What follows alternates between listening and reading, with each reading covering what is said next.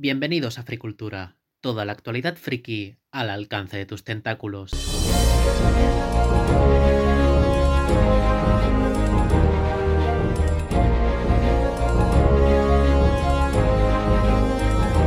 En honor al estreno de Avatar 2, dedicamos el primer episodio de nuestro podcast a la que a día de hoy sigue siendo la película más taquillera de todos los tiempos. Hoy, en Fricultura, presentamos 15 curiosidades de Avatar.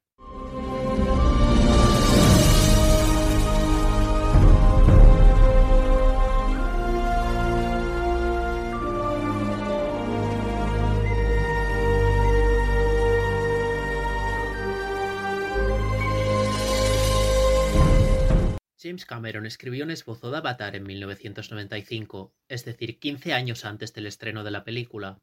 Lo hizo en tan solo dos semanas y en sus 80 páginas ya trataba todas las ideas principales del guion definitivo. Sin embargo, la tecnología de la época no estaba lo suficientemente avanzada para recrear a los diferentes personajes, animales y escenarios según la visión única del cineasta.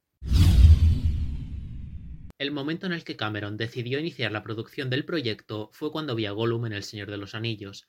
El realismo del personaje le convenció de que la tecnología CGI había avanzado lo suficiente para hacer realidad sus ideas.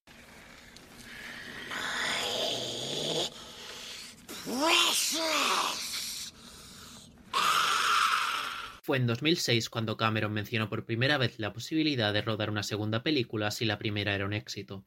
Dieciséis años después llegaría Avatar 2, con la promesa de estrenar tres secuelas más en los próximos años. Para tranquilizar los temores de 20th Century Fox delante de semejante inversión, James Cameron prometió renunciar a sus honorarios de director si la película era un fracaso. Antes de conseguir el papel de Jake Sully en Avatar, Sam Worthington se hallaba en una etapa muy complicada de su vida. Aunque había tenido una buena carrera como actor en Australia, una crisis existencial relacionada con su fe religiosa hizo que vendiese todas sus posesiones y comenzase a vivir en su propio coche. Avatar le cambió la vida y gracias a ello consiguió papeles en otras producciones de Hollywood como Transformers, Terminator o Furia de Titanes.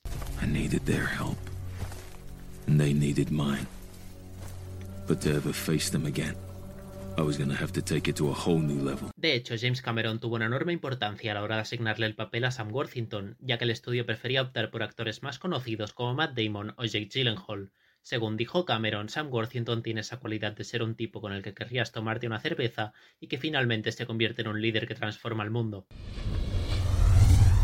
Buscando el máximo realismo posible en las actuaciones de Avatar, James Cameron se llevó al elenco y al equipo de producción a Hawái.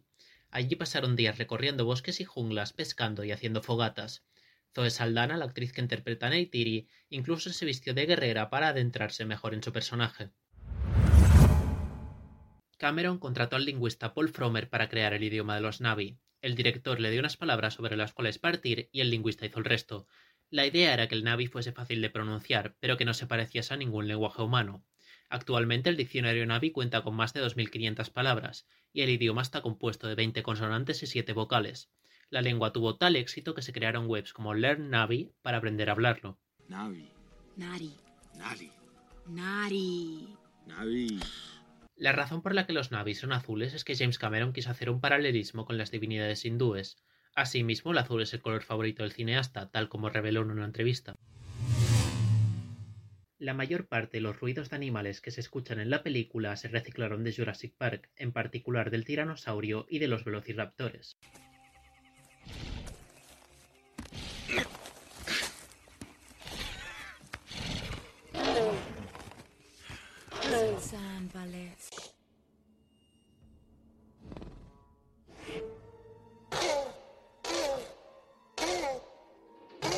Las piernas de Jake Sully eran prótesis de caucho que fueron creadas tomando un molde de las piernas de una persona parapléjica.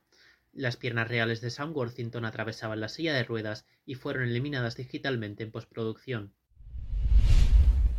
Los cigarrillos que fumaba la doctora Grace Augustine, el personaje de Sigourney Weaver en la película, fueron generados digitalmente. Aproximadamente un 60% de la película es animación gráfica generada por ordenador, mientras que solo un 40% es acción real. Para conseguir un movimiento tan natural en los personajes se usaron sistemas de captura de movimiento. James Horner, el compositor de la película, dijo que Avatar había sido el reto más grande de su carrera. Durante un año y medio estuvo trabajando en la música de la película cada día de las 4 de la mañana a las 10 de la noche.